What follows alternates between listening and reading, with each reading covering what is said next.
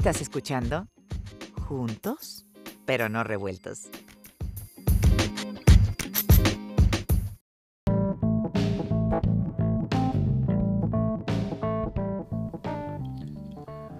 Hola, ¿qué tal? Esto es Juntos pero no revueltos. Aquí hablamos de todos, con todos y para todos. Les agradezco que estén aquí, yo soy Juan Shein, les doy la más cordial bienvenida y el día de hoy vamos a hablar con una psicoterapeuta psicodinámica. Ella tiene más de 20 años de experiencia clínica, ha participado en diferentes medios en México, tanto en radio como televisión y prensa. Eh, también el día de hoy nos viene a hablar de su más reciente libro que se llama El misterio de la mente y las emociones. Este libro ya se lanzó en México con muchísimo éxito y está a punto de lanzarse aquí en los Estados Unidos el día primero de junio del presente año. Me refiero a la psicoterapeuta Vale Villa. Y Vale Villa también nos va a aclarar y nos va a hablar un poco de cómo desenmarañar toda la bola de angustias, ansiedades y preocupaciones que tenemos dentro, sobre todo en esta época de cuarentena y de pandemias. Y van a ver ustedes lo que Vale Villa nos va a decir al respecto. Lo, interesante de esto es que lo dice de una manera muy clara y muy entendible, lo hace muy interesante. Así que bueno, sin más preámbulo, yo espero que disfruten esta entrevista así como nosotros también disfrutamos habérsela hecho a ella. Los dejo con Vale Villa, la psicoterapeuta.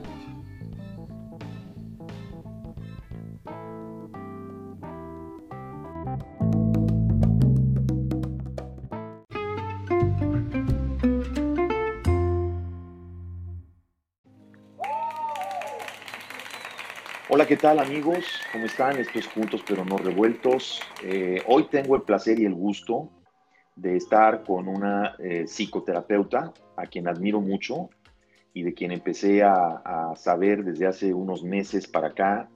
Me he involucrado en escuchar sus blogs, en ver sus videos y me impresionó francamente su manera de poner cosas.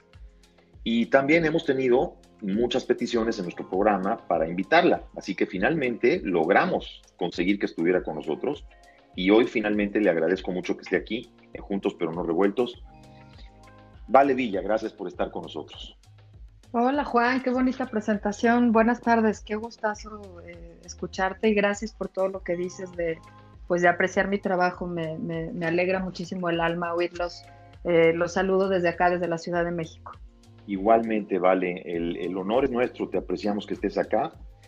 Y bueno, eh, empezando un poquito, Vale, estás a punto de sacar un libro, ahorita nos vas a platicar un poquito de tu libro, pero cuéntanos un poco de ti. ¿Cuánto tiempo llevas como psicoterapeuta?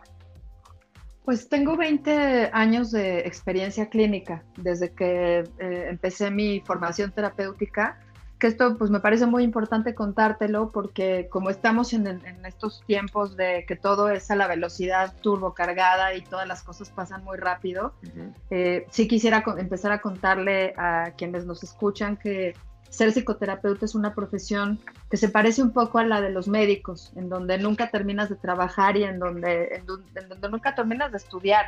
Y siempre estás estudiando cosas nuevas y siempre te tienes que estar actualizando y formándote y entonces, bueno, pues yo tengo ya muchos, bueno, estudié más o menos, yo creo que en total unos 10 años de, después de la carrera, eh, hice un par de, bueno, hice una maestría, hice muchos diplomados y ahora recientemente hice uno, uno nuevo de, de psicoanálisis relacional, que es una corriente nueva muy útil y muy interesante para trabajar con los pacientes, pero viendo personas, niños, adolescentes, adultos, parejas, sobre todo adultos. Eh, hoy en día es como mi especialidad, pues tengo ya 20 años eh, dedicada al consultorio. Básicamente el 80% de mi vida profesional está en el consultorio y así como tú lo dices, pues también hago medios de comunicación, eh, radio, con muchísima gente, con muchos locutores en muchos programas de noticias, de entretenimiento, de ayuda, etcétera, a lo largo de más o menos 10 años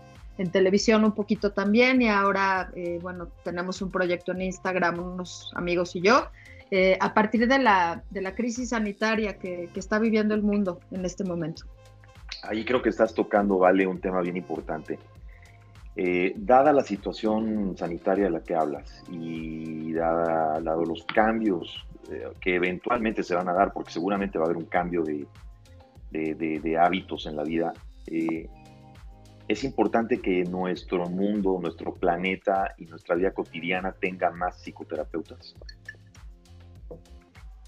Mira, sí.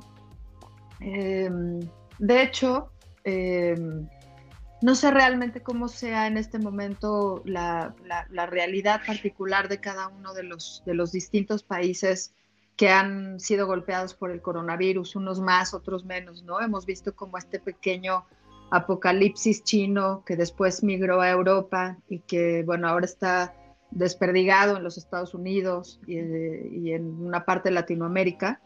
Eh, y en, bueno, en otros países. No he visto el mapa recientemente, ¿no? Pero son bastantes países los que no se han librado de, la enfermedad. Así es. Sí creo que, que realmente es un llamado a, a, tener defensas también psíquicas.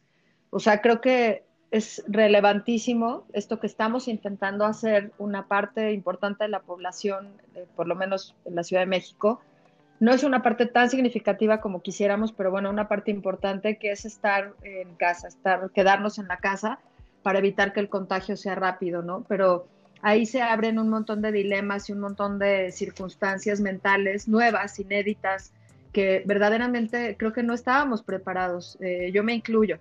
Hay muchas emociones, muchos sentimientos, es un escenario nuevo es una pandemia como no se, de la que no se tenía como recuerdo, ¿no? Como casi desde el siglo XVIII, no sé, como estas pestes sí, desde la peste bubónica o la, influencia española.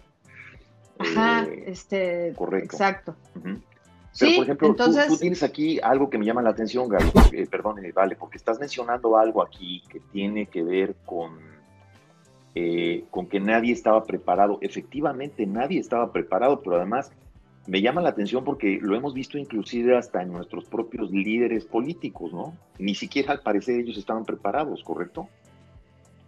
Absolutamente. Eh, claro, hemos, hemos visto, y yo lo digo con tristeza eh, por ser mexicana, que, hay algunos, algunos jefes de Estado que verdaderamente reaccionaron y respondieron frente, a la, frente al mundo y frente a sus países como jefes de Estado y hay otros que han respondido muy mal, eh, que, han, que no, han, no, han, estado ni están a la altura de las circunstancias, cosa que no deja de ser preocupante.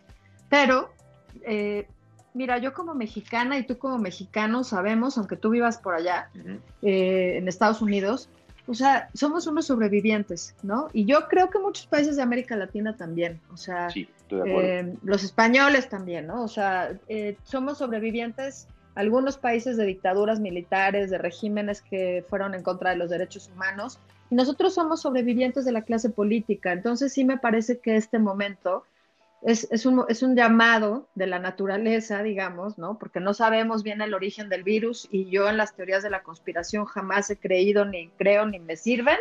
Eh, creo que simplemente esto está pasando por causas desconocidas, o sea, todavía no lo tenemos con toda certeza claro, pero, pero sí es un llamado a hacer cosas diferentes y a pensar en cosas diferentes. nos estamos relacionando de manera diferente, ahora todo, todo es virtual. Y eso es un mundo en el que, por lo menos mis hijos, que son adolescentes tardíos, ya habían entrado hace mucho tiempo, ¿no?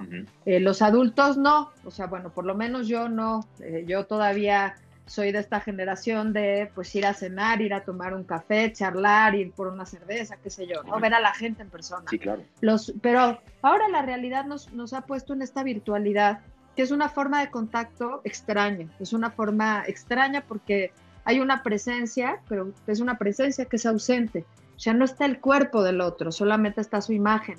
No, no, lo, no lo puedes vibrar, no lo puedes sentir, no lo puedes, eh, no puedes ver su lenguaje corporal, no puedes olerlo, si se puso perfume, si es ¿no? una mujer, una loción de hombre, qué sé yo.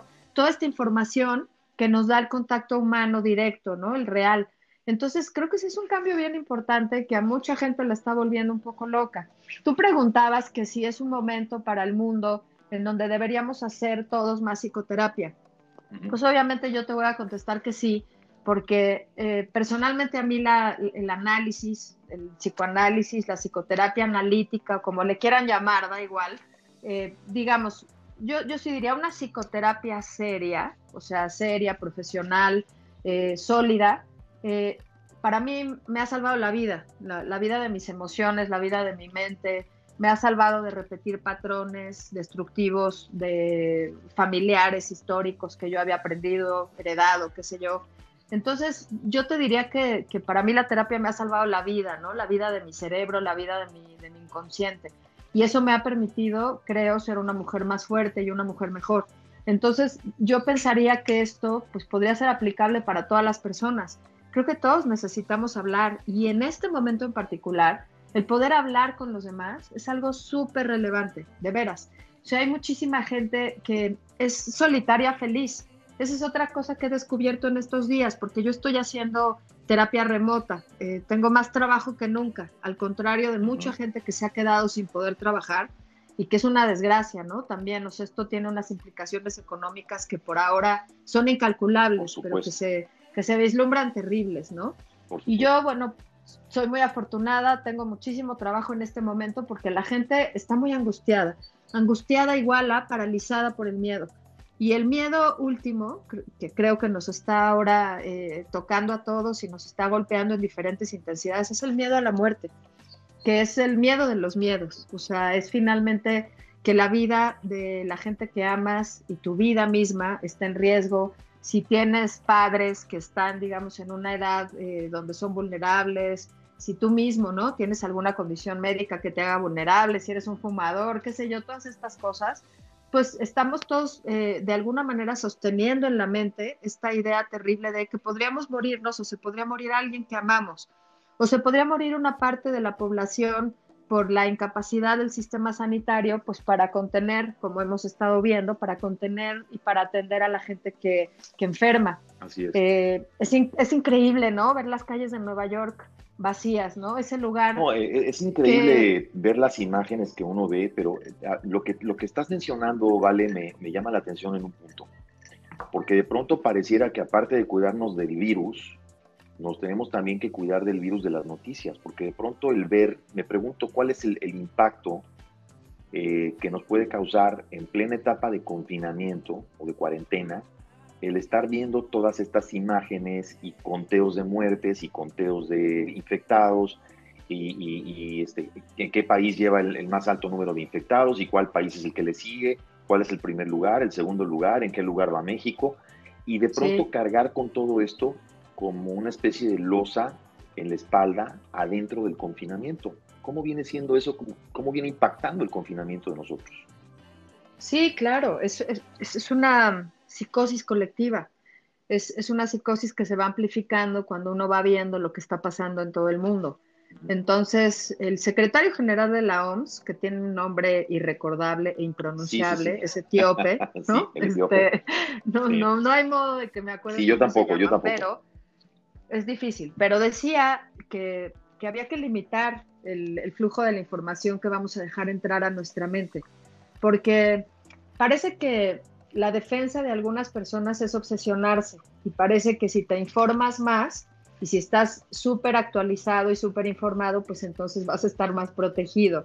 Esa es como creo que la, lógica de la gente que se obsesiona con estar informada minuto a minuto, que entra a ver las noticias cada hora, etcétera. Entonces la recomendación del secretario de la OMS fue que se limitara quizá un par de veces al día. O sea que a lo mejor sí te enteres, ¿no? Te enteres por ejemplo, si hay algún cambio en las políticas locales, ¿no? De tu localidad, de tu ciudad, de tu, de, tu colonia, de tu barrio, de tu delegación, lo que sea, si hay algún cambio al, al, cual tú te tengas que ajustar, si hay alguna medida nueva, si hay alguna disposición nueva, si hay algún anuncio importante, claramente tienes que estar enterado. Pero de ahí a justo lo que tú estás diciendo, ¿no? Estar viendo el mapa de contagio del mundo, estar viendo cómo los números van moviéndose casi por hora, o no casi, ¿no? Por hora, pues es, muy psicotizante, igual a enloquecedor. Me contaba hace, hace un rato alguien que tiene una pareja que es un infectólogo, que, está acá en la Ciudad de México, es un infectólogo eh, muy importante, muy pues, sabe muchísimo del asunto y obviamente está pues en la línea de la batalla, ¿no? Están en la plena guerra, ¿no? Tratando de salvar a la gente en la línea de batalla. Y entonces ella me dice que se está volviendo loca porque él todo el tiempo está viendo radiografías en la computadora, está oyendo este, noticias, está eh, con otros eh, médicos en el mundo, en México, en chats. Y entonces ella pues se va, o sea, se va de esa habitación donde él como médico infectólogo pues también este, tiene que estar haciendo eso porque ese es su trabajo, ¿no? Entonces sí creo que la recomendación sería que obedezcamos las medidas que en cada uno de nuestros países se hayan tomado. En México nosotros nos tuvimos que adelantar al gobierno, que esa es una cosa que me parece muy importante. Este es un momento que yo le llamaría de autogestión. O sea, cada uno tenemos que hacernos responsables de nuestro tramo de responsabilidad, de ese pedacito que nos toca para cuidar nuestra salud física y para cuidar nuestra salud mental, porque seremos un enfermo menos y un loco menos que el sistema de salud tenga que atender, ¿no? Eh, creo que eso es bien importante porque, pues claro, tenemos que buscar culpables, tenemos que, eh, obviamente, oímos a Trump y, o sea, ese es de terror, este, escuchar a López Obrador es aterrorizante, eh, a Maduro, la verdad, ¿no? O sea, dices, Dios mío, o sea, pobres países, ¿no? ¿Qué hemos hecho para tener a, estos líderes tan narcisistas y tan ciegos a una realidad que se veía venir y que no se anticipó? O sea, realmente creo que el asunto ahora es ser previsores no es lo mismo que estar obsesionados, ¿no? Creo que una de las cosas que yo podría recomendar como, como un elemento de sobrevivencia en estos días difíciles es eh, vivir en periodos de 24 horas como en Alcohólicos Anónimos, que es vivir un día a la vez, o sea, vivir en el aquí y en el ahora con lo que en este momento tienes. Claramente, cada uno hemos perdido muchísimas cosas, Juan, o sea, es un, es un momento de duelo hemos perdido la calle, hemos perdido la posibilidad de los que no vivimos con nuestra pareja, pues de ver a nuestra pareja si es que no estamos confinados con ella. Perdimos el gimnasio, perdimos la oficina, perdimos el parque, los planes, los viajes, el perro, el congreso, la, la, ponencia que ibas a dar en quién sabe dónde. Este, yo me paso mis fines de semana con mi perro bueno, no tanto, pero, o sea, sí hago paseos de dos, tres horas con él, ¿no? Porque él me saca a pasear a mí. Es cierto, pues este, el perro acaba sacándonos a pasear a todos. Y yo, lo mismo me parece a mí con el mío, ¿eh? O sea, yo estoy en la misma situación. Sí. Ellos nos, ellos nos rescatan de muchas cosas a nosotros, ¿no? Sí, no nos damos cuenta de este qué tanto realmente nos ayudan, ¿eh? Increíble. Impresionante, sí. Él, él, bueno, ahorita mi perro Ned es un pastor alemán hermoso que va a cumplir tres años es, lo más cerca que tenemos en esta casa que vivo yo con mis hijos a lo normal, a la normalidad, porque Ned no se entera del coronavirus, entonces Ned sí necesita salir al baño, sí necesita un pequeño paseo, como ahora ya no puede hacer CrossFit en el parque como hacíamos antes, pues ahora hay que hacerlo con él aquí en la casa, entonces hay que aventarle la pelota un millón de veces hasta que caiga rendido. Porque para ellos todo es juego, ¿no? Ellos no están viendo cómo es la situación, para ellos todo es juego y de pronto son esa parte que te mantiene como con los pies en la tierra, dentro de esa parte, como dices tú, de tu vida normal, que la recuerdas como vida normal y que pareciera que habláramos de la vida normal hace mucho, pero estamos hablando de que nuestra vida cambió posiblemente hace dos semanas, ¿no? O tres semanas. violentamente, ¿no? Violentamente. Así es.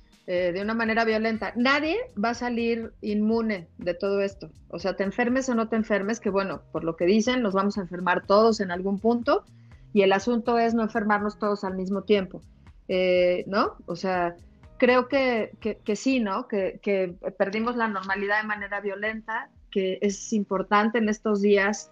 El cerebro está en shock eh, hay una cosa que es muy importante, todo lo que uno sostiene o pone en su cabeza se vive como una realidad desde el punto de vista del cerebro. Entonces, cuando tú piensas en pensamientos catastróficos, el cerebro no distingue si es real o solamente lo estás pensando.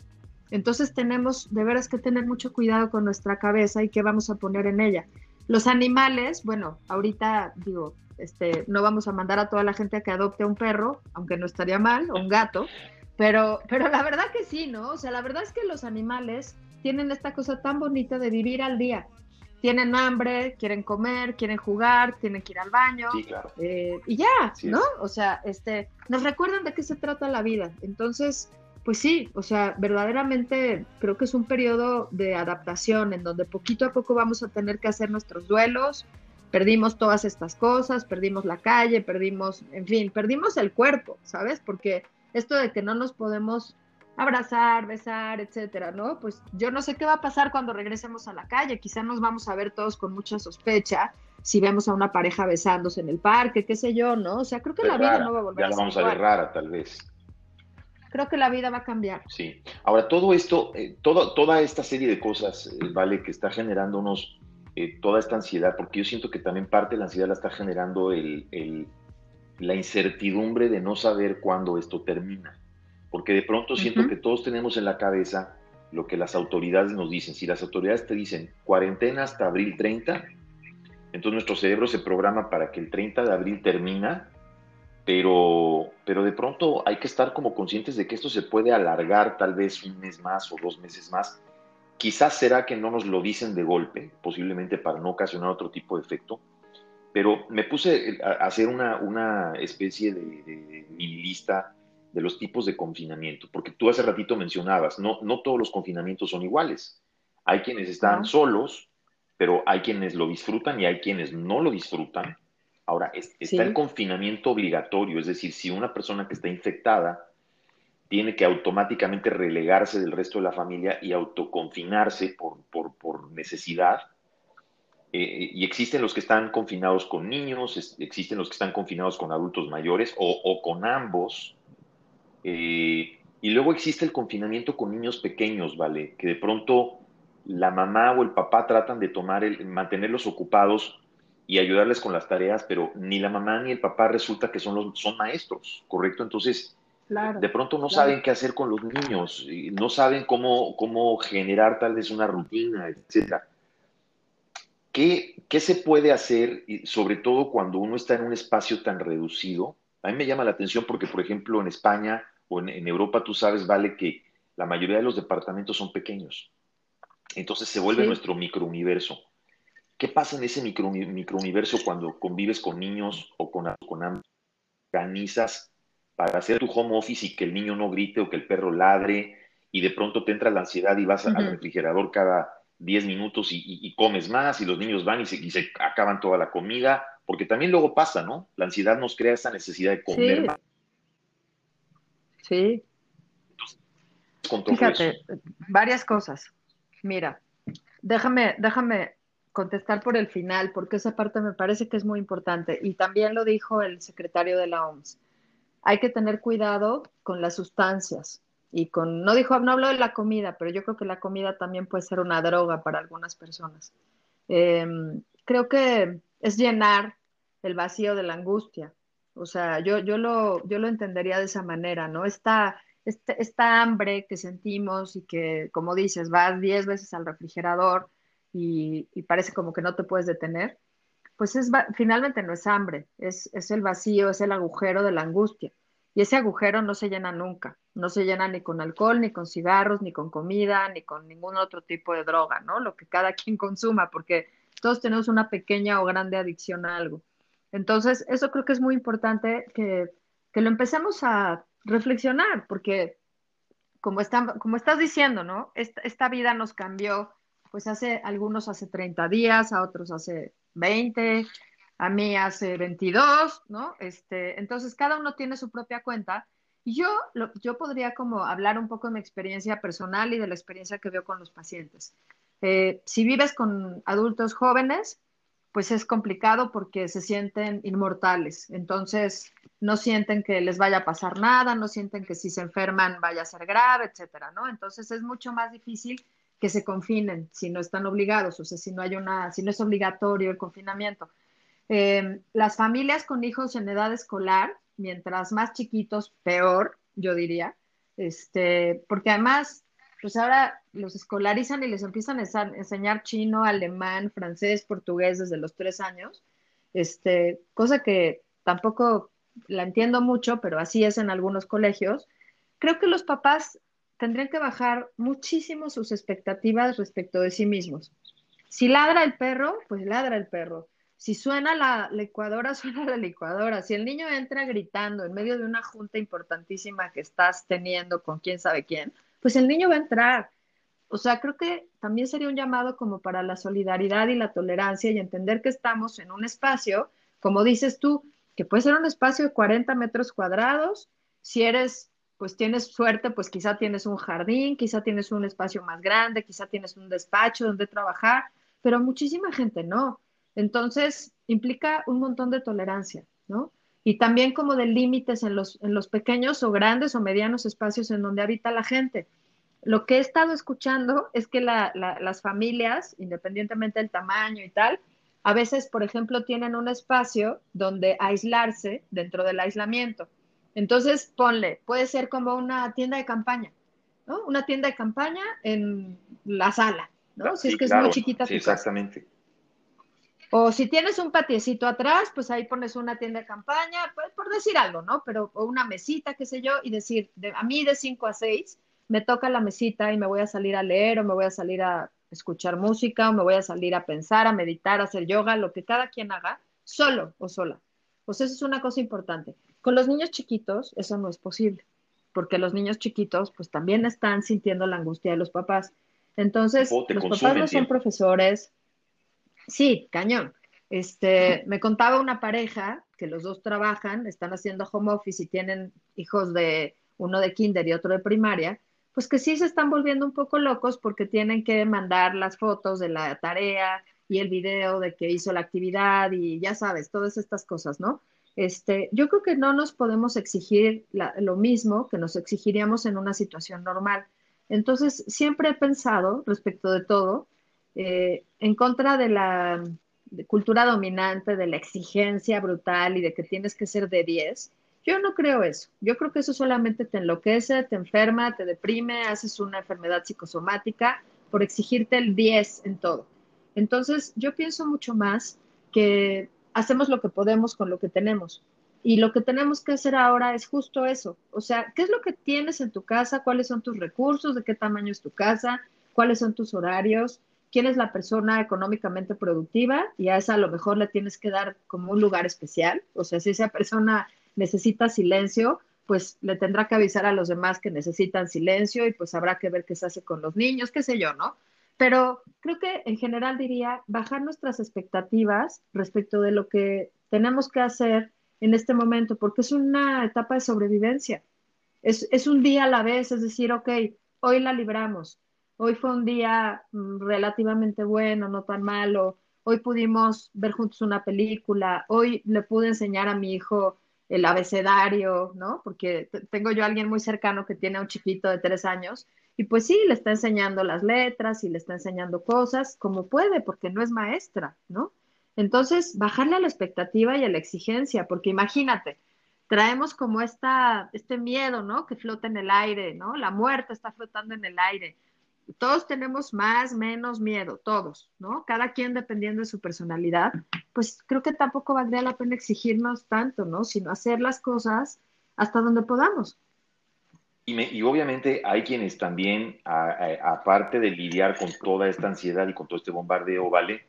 Eh, tienen que también lidiar con el desempleo, ¿no? Entonces eso ahí, ahí les, les, echa una lápida más sobre la otra lápida que traían y no debe ser nada fácil. No, nos está poniendo todo esto completamente a prueba como, como raza humana, como sociedad. Sí, sí, pues mira, estas estadísticas tristísimas en México que ya eran tristes y supongo que en otros países pasa lo mismo porque veo yo las alertas también en Chile, en Argentina, de cómo suben las tasas de violencia doméstica en el confinamiento porque justo, ¿no? Nos podemos imaginar muchísimos escenarios. por ejemplo. alcoholismo, y este, yo lo he visto aquí en Miami, no sé en México, pero me imagino que también. El consumo de marihuana ha subido hasta un 35% en la Florida. Entonces. Claro. Bueno, en, en Canadá, eh, que son un poco más liberales, o bastante más, pues Trudeau dijo que el alcohol y la marihuana eran bienes esenciales. E, así, e, así lo declaró. Así es libremente y abiertamente. pues es que es, la realidad, ¿eh? Sí, sí. Pues mira, sí, o sea, yo, yo te diré una cosa, o sea, si uno se toma una cerveza en la noche o se toma una copa de vino porque la necesita, adelante. Si te estás tomando una botella todos los días, pues estás generando un problema que tal vez no tenías antes, o tal vez sí lo tenías, pero no te habías dado cuenta porque no estabas en tu casa, ¿no? Estabas en la oficina. La marihuana lo mismo, o sea, el, hecho de estar en el espacio doméstico y que el espacio doméstico se vuelva la oficina, el gimnasio, la escuela, ¿no? O sea, todo se, todo se confunde. El bar, el restaurante, ¿no? Este, el lugar de socializar con tus cuates en Zoom y entonces te tomas una copa de vino para charlar con ellos, tal. No está fácil, o sea, no está fácil. Creo que tendríamos que empezar diciendo que eso no es fácil que obviamente las drogas, la marihuana, pues que puede ser muy relajante para algunas personas que están sintiendo mucha ansiedad, pues yo, yo propondría que, yo, yo, yo te voy a decir una cosa, yo no soy una purista. No, yo tampoco. Eh, pero sí creo que cualquier cosa con, con exceso te va a hacer daño, cualquier cosa, eh, hasta el ejercicio, si te vuelves vigoréxico, ¿no? Entonces, si estás muy ansioso y la, la marihuana te ayuda, pues también baja una aplicación de meditación, también haz una clase de yoga, también salta la, cuerda, también ponte a darle a una bicicleta fija si tienes eso en tu casa, o ponte a hacer una clase de CrossFit, que hay muchísimas en Instagram gratis.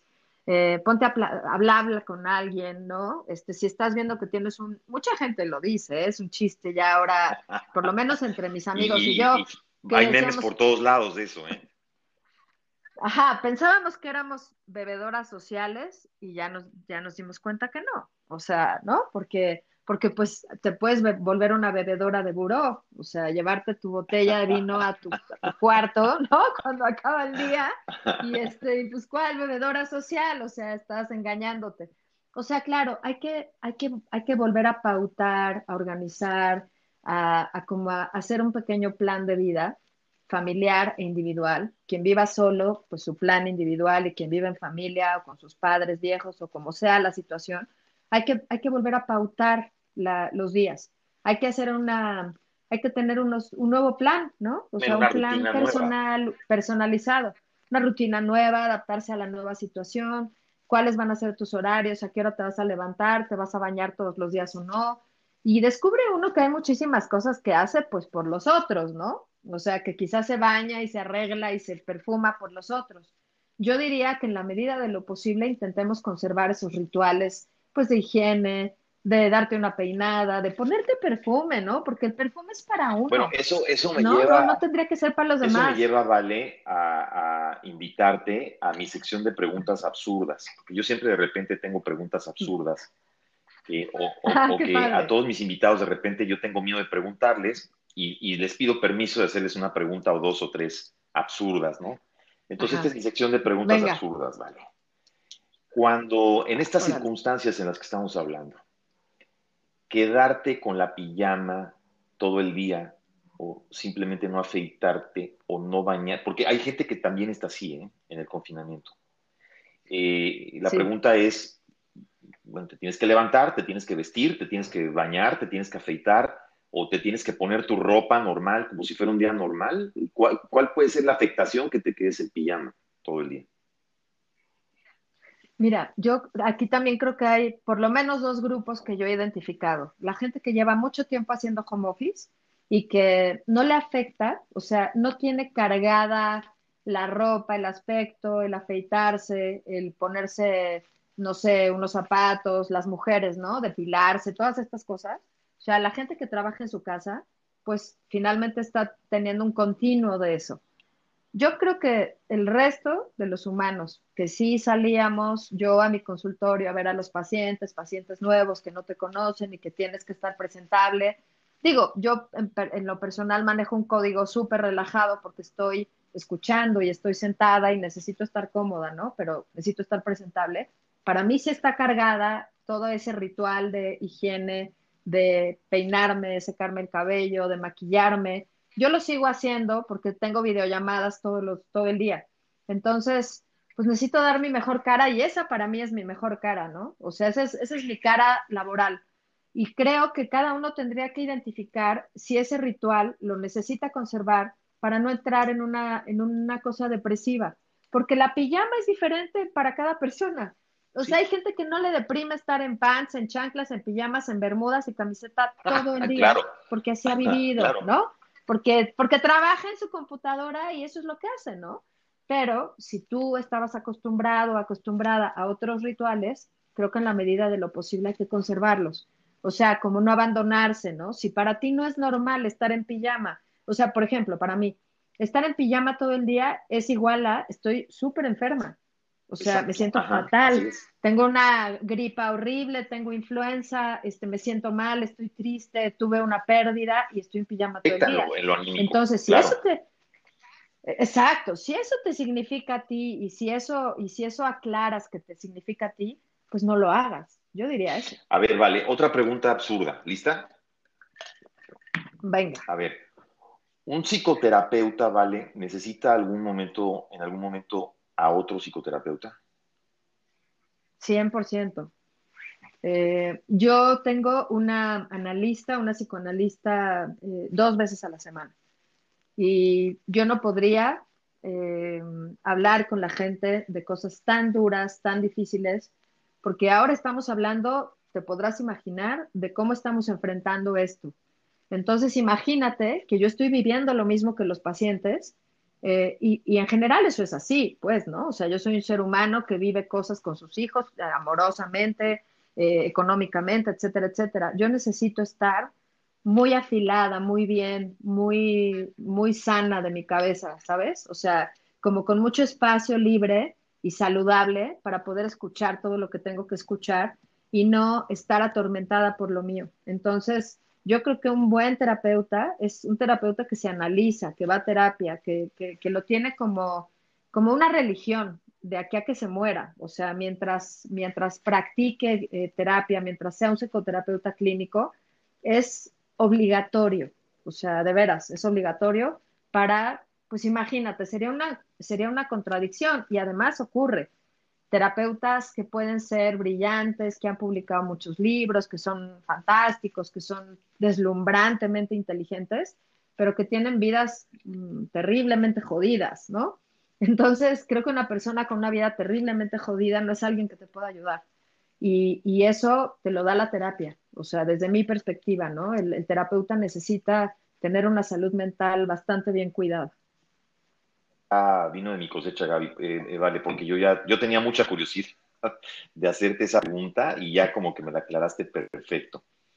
Eh, oye, vale, a ver, quisiera ir un poquito, ya para hacer el wrap-up y el cierre del programa, ir un poquito hacia tu libro. Vamos a platicar un poquito de tu libro, este, que se llama El misterio de la mente y las emociones, que tu libro va a salir a la venta, según tengo entendido, el día primero de julio, de junio, perdón, el día primero de junio, ¿correcto?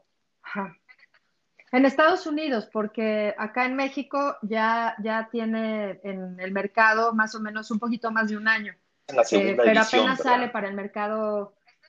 Esta es la segunda edición, se acabó la primera, afortunadamente, le fue muy bien al libro, se vendió muy bien. Y tenemos, por lo visto, la, la editorial es HarperCollins, que es una editorial muy poderosa en los Estados Unidos y en algunos otros países en México está en desarrollo, está en crecimiento y por lo visto parece que el libro es interesante para el mercado hispano en los Estados Unidos. Entonces, a partir del primero de junio se va a poder comprar en físico y electrónico. Y es un libro, pues, que a mí me gusta mucho, aunque sea mío y quizá no se oiga bien que lo diga, pero me parece que es un libro que sí llena un hueco que yo sentía que existía en el mundo de la autoayuda, Juan. Yo no creo en los libros de autoayuda. Pregunta, de hecho, creo que ni siquiera debería. Es, correcto, pero yo aquí lo veo de otra manera, porque ahora no he leído tu libro, vale, eh, lo reconozco aquí. Una de las cosas que quiero hacer es obviamente comprarlo. Eh, yo voy a México por lo menos una vez al mes. Ah, lamentablemente por las, las, circunstancias no he ido, pero sí quiero leer tu libro y me gustaría mucho, eh, vale, si tú puedes que tengamos otra entrevista previo a que salga aquí en Estados Unidos, que tengamos otra entrevista contigo para platicar ya con más tiempo y dedicarle más tiempo. Pero una de las cosas que me llama la atención, aquí viendo la reseña, es lo que tú comentas de la autoayuda. Me da la impresión, y, de acuerdo a como lo veo aquí, nos estás explicando que esto es más llevarte de la mano para que llegues a una reflexión a través de esas vías que son la psicología, la filosofía, la literatura me llamó mucho la atención esa mezcla. lo, que estás haciendo es llevar de la mano para que uno solo llegue a las propias conclusiones. ¿Estoy en lo correcto? Sí, sí, es, un libro que yo creo que plantea muchas preguntas y quizá no tiene tantas respuestas. O sea, no es, no es un libro de consejos. A mí, una de las cosas que, que siempre contesto cuando me dice algún paciente o alguien me pregunta en un mail, ¿qué consejo le doy? Yo, yo siempre respondo, yo no doy consejos, yo soy terapeuta. Los terapeutas no dan consejos, los buenos terapeutas no dan consejos. Creo que el mercado de la autoayuda está lleno de charlatanes, está lleno de gente que no ha estudiado, de gente que no investigó, de gente que no hace clínica, ¿no? O sea, de actores, eh, quizá futbolistas, qué sé yo, ¿no? Perfiles muy diversos, pero de gente que no está preparada para decirle a los demás cosas que, digamos, se han investigado y que además cuando tienes experiencia clínica, que eso es creo que el, gran aporte de mi libro, todo lo que está en el libro tiene que ver con todos los pacientes y toda la gente con la que yo he trabajado a lo largo de 20 años. O sea, todo lo que tú lees en el libro, a lo largo del cuerpo del libro, pues es, es, muy fácil que te identifiques porque son personas reales. O sea, yo no estoy inventando un método, no estoy inventando unas respuestas, no estoy inventando unas 10 reglas para ser feliz o para ser altamente productivo o altamente quién sabe qué. O sea, eh, no, soy, no soy nada amiga de, de, las respuestas fáciles. A mí me gusta la filosofía, me gusta muchísimo la literatura. En la literatura yo he encontrado muchas cosas preciosas y muchas respuestas para mi vida, ¿sabes? O sea, respuestas que no fueron escritas para darle una respuesta a nadie, sino que simplemente te están contando la historia de una vida que quizás se parece a la tuya en algunos aspectos. De hecho, uno de los proyectos editoriales que tengo en la cabeza, porque tengo como dos o tres más, es hacer un libro que se llame Psicoterapia y Literatura, porque creo que sería interesantísimo plantear, por ejemplo, la depresión, ¿no? Como un tema clínico y desmenuzarla desde lo clínico y luego recomendar libros en donde puedes entender la depresión desde la literatura es una cosa que me encantaría hacer, porque además yo soy una lectora, no tengo tanto tiempo como quisiera para leer literatura, tengo que leer muchísimo sobre lo que hago, ¿no? Sobre clínica, sobre psicoanálisis, sobre psicoterapia, porque por lo que te decía hace rato, porque nunca acabas de estudiar y debes hacerlo como una obligación moral con tus pacientes.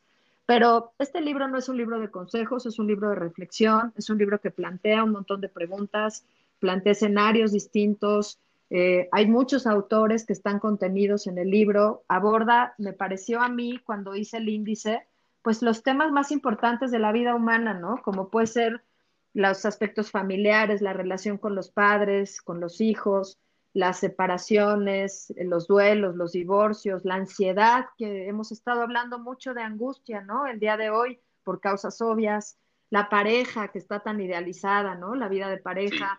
Y también hablo de las fortalezas y del bienestar y de la búsqueda de la felicidad, porque al final lo que todos quisiéramos es haber venido a este mundo a tener una vida eh, que aprovechamos al máximo, ¿no? Que va a estar llena de claroscuros, de contrastes, de cosas lindas, de cosas duras, difíciles, pero una vida que, que, valió la pena de ser vivida. De eso se trata el libro, pero no hay consejos ni recetas, hay puras preguntas y puras reflexiones pienso, Vale, que al final creo que eso es lo que la gente agradece más, eh, ¿sabes? Ante, ante, como dices tú, ese exceso de, charlatanería y de libros de autoayuda.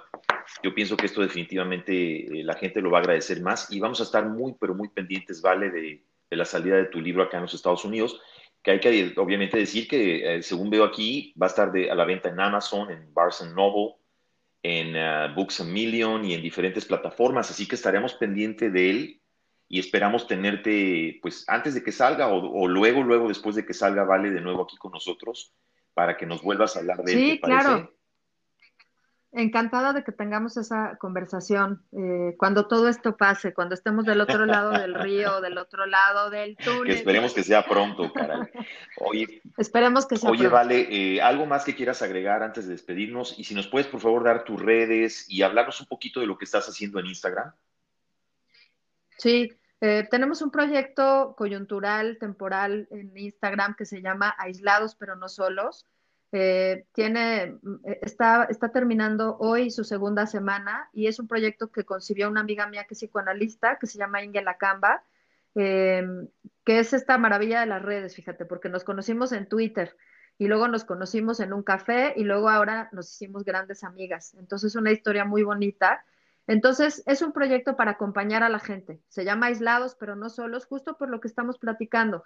Los lunes, Ingel habla de psicoanálisis, los martes yo hablo de la mente y las emociones, los miércoles, eh, una de mis mejores amigas, Mariana Orozco, que deben seguirla en, Twitter, es Mariana OE, es una chef bastante reconocida en México, pero además yo le digo que debería tener un stand-up, porque no sabes qué divertida mujer, es una mujer increíble. Eh, los jueves está eh, Toño Sempere hablando de cine y cultura y hoy va a estar Carlos Carranza, que es un historiador también bastante conocido en México, porque tiene un club literario que se llama Club Las Aureolas, en donde todo el tiempo está invitando pues autores, eh, gente que está publicando libros y hoy va a hablar de literatura y va a hablar de amor y desamor. Yo hablé de amor y desamor el martes y bueno, se estaba estallando el Instagram. Es un Instagram live. Eh, la gente nos pide que lo subamos a YouTube, pero no, o sea, tiene el, tiene el encanto del Instagram, que es solamente tú con tu celular, ¿no? Este, grabándote con tus recursos, tus palabras, lo que puedas decir y la interacción que puedas tener con la gente para que no nos sintamos tan solos y para que podamos tener un espacio como de salud mental también al final del día. Esa es la idea que tenemos con este proyecto. Aislados pero no solos, es la cuenta en Instagram. y yo tengo mi Twitter, que es la red. Eh, yo tengo una cuenta en Twitter que es Vale G, que es la red que más uso, aunque sé que no es la red más popular, es mi red favorita, porque me gustan mucho las palabras, no tanto las imágenes como en Facebook, ¿no? Que te está atiborrada de, de fotografías. Eh, tengo un blog que es valevilla.com. Eh, tengo una columna en un periódico nacional que se llama La Razón de México. Publico los viernes una columna nueva todos los viernes. Ahí también, si ponen, si ustedes ponen Valevilla en Google, van a encontrar todo esto que estoy diciendo. Y me pueden escribir, Juan, eh, porque también estoy haciendo terapia a distancia. Tengo muchísimos pacientes que, que viven en Estados Unidos, en Canadá, algunos en España, eh, con nacionales, compatriotas mexicanos que quieren una terapeuta mexicana, eh, pues porque pues porque nos une el lenguaje, ¿no? Nos une, nos, une el lenguaje materno de una manera muy particular. Eh, entonces, la gente que quiera tener terapia virtual en este momento delicado o, que ya hubiera estado pensando en hacerla y no se había animado, mi mail es, es la forma de conectarse conmigo para buscar una cita no tengo mucho lugar, pero puedo de pronto hacer algunas magias con el calendario. Es valevillag.gmail.com. Ese es mi mail. arroba gmail.com. Ahí te pueden escribir, ¿vale? Ahí me pueden escribir, Juan. Excelente. Pues vale, eh, Oye, gracias al contrario, a ti vale, te agradezco de veras de todo corazón que has estado con nosotros. Esperamos obviamente tenerte pronto de nuevo aquí con nosotros en, nuestro programa. Eh, y pues no sé, yo desde acá te mando un abrazo esperando que estés bien para ti, para tu familia, que te cuides mucho y esperamos escuchar, este, escucharte pronto y saber de ti más adelante, ¿vale? También un abrazo para todos ustedes, ojalá que estén todos con, con salud, que salgamos todos adelante de esto y sabes, para mí también es curativo y terapéutico haber tenido esta charla contigo. Agradezco, eso sí es un honor, de verdad. De, veras de verdad, de verdad. Y esperamos tenerte aquí de nuevo pronto, Vale. Eh, y pues amigos, ya la escucharon. De viva voz estuvo con nosotros Vale Villa, la psicoterapeuta. Muy pronto esperamos tenerla nuevamente. Por lo pronto, esto fue Juntos pero no revueltos. Se despide como siempre su amigo Juan Shein. Nos escuchamos.